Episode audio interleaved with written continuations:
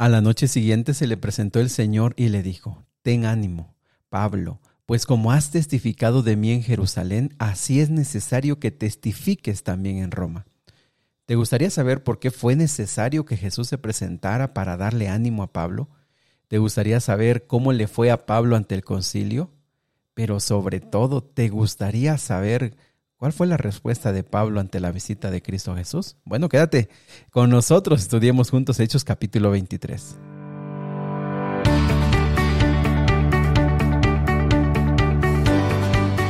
Nuevamente bienvenidos amigos y amigas al plan Reavivados por su palabra. Qué gusto me da saludarles esta mañana. De veras, me da gusto saber que seguimos juntos en esta meta, en este desafío.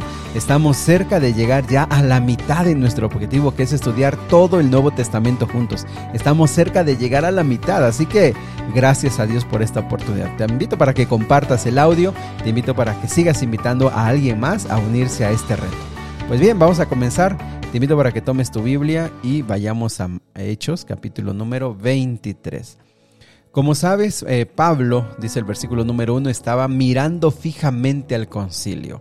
Esa expresión fijamente eh, Lucas la usa siempre cuando se va a decir algo muy importante. Algo, es, así como que se quedan quietos y lo que va a venir a continuación es muy importante. Y, y, efectivamente Pablo estaba ante el concilio de los judíos. ¿Quién es el concilio? Bueno, son los sacerdotes los, eh, el sumo sacerdote son escribas, fariseos, saduceos, los intérpretes de la, de la, ley, es decir, la cúpula de liderazgo que regían la parte religiosa, pero también regían varias partes de la vida civil, de la vida pública, que les permitía el gobierno romano. Así que eran los líderes básicamente. Pues bien, eh, Pablo, si ¿Te acuerdas? Ha, esperado tanto este momento, ha esperado mucho este momento. Llegó a la ciudad, lo acusaron de meter gentiles, ustedes saben, ya lo vimos el día de ayer, pero ahora está ante el concilio, va a dar, eh, va a testificarles. Pues bien, em, entonces comienza su discurso. Varones hermanos, yo con toda buena conciencia he vivido delante de Dios hasta el día de hoy y bueno, parece que esa expresión, aunque no pareciera mala, pero parece que esa, esa expresión, dice el versículo número 2, que el sacerdote Ananías le ordenó al que estaba junto a Pablo que le diera un golpe en la boca.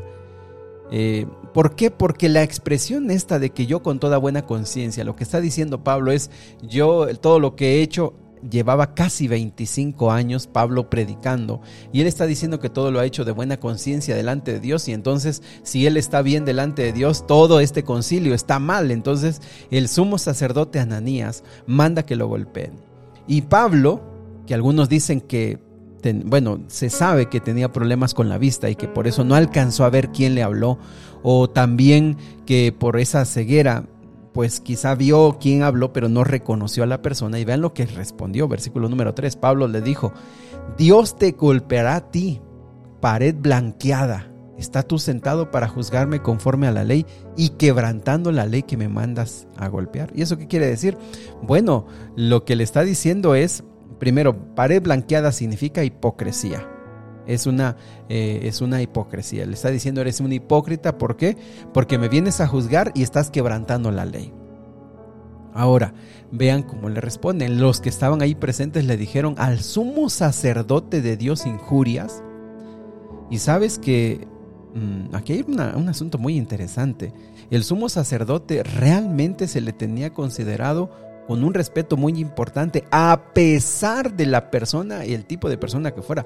Evidentemente este hombre Ananías era una persona, bueno, vergüenza para ser el líder espiritual de esta nación, de este lugar. O sea, realmente era una vergüenza. Él estuvo, eh, hizo todo ese trabajo de, la persecución de los cristianos, de la parte con Jesús, su enjuiciamiento.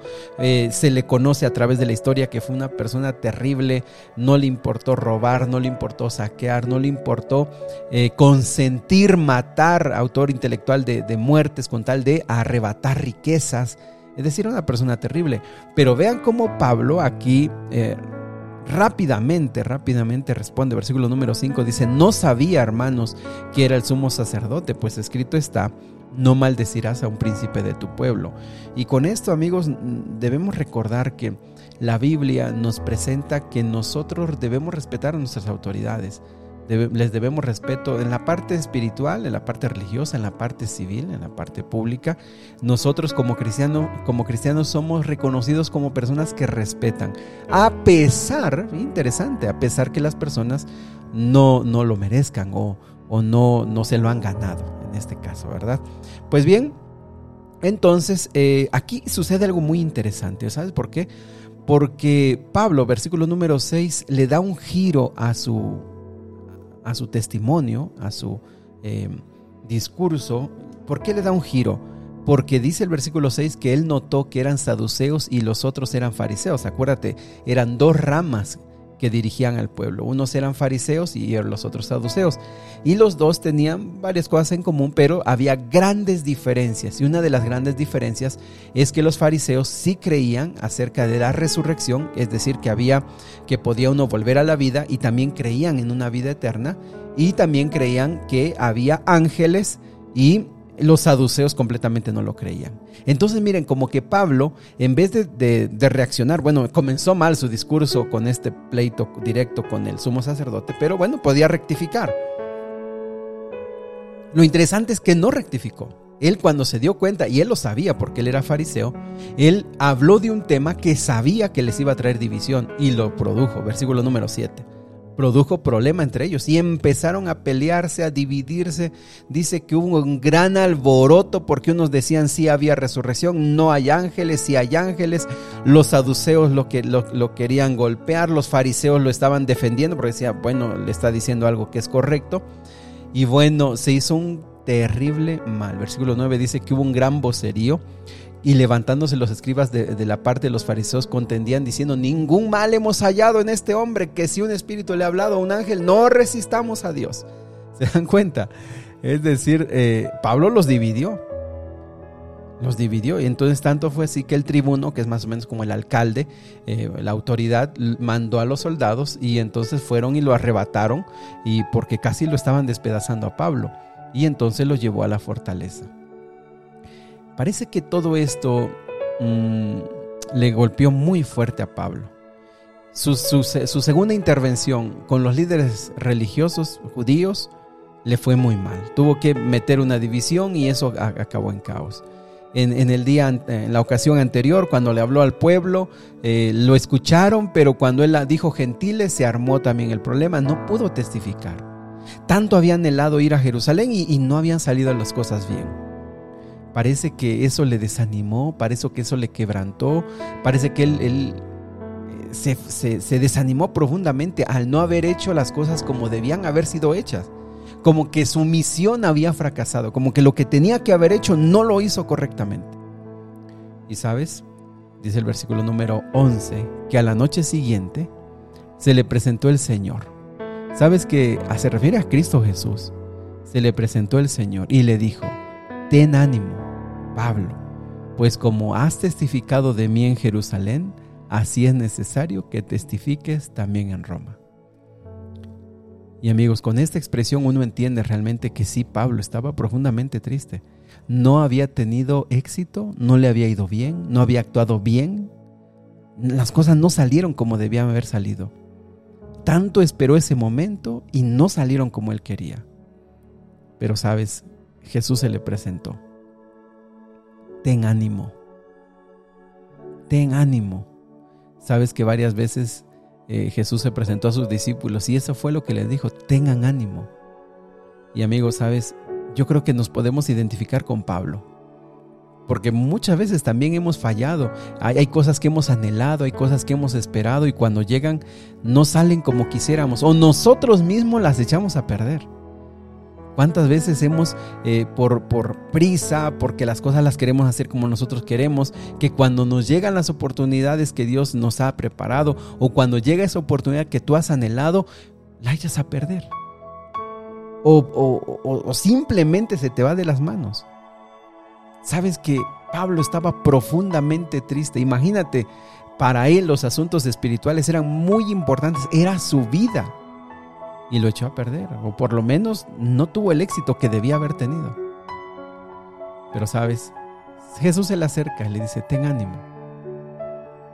Y ve lo que reconoce Jesús su obra, dice, como has testificado de mí en Jerusalén, así es necesario que testifiques también en Roma. Y lo que, lo que Jesús le está diciendo es, mira Pablo, tú hiciste tu parte. Tú hiciste tu parte. La otra, la que correspondía a las personas haber respondido, ellos no la hicieron. La otra parte me toca a mí. Yo la voy a hacer. Lo que tú hiciste, eso es lo que te toca. Yo voy a hacer mi parte.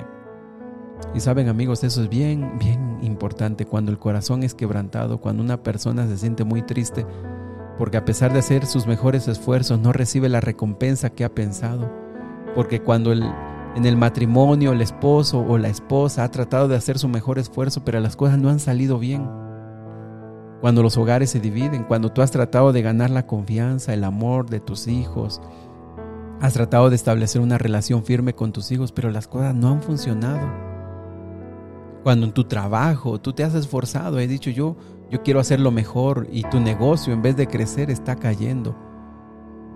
Se acabaron, se acabó la fuente del empleo.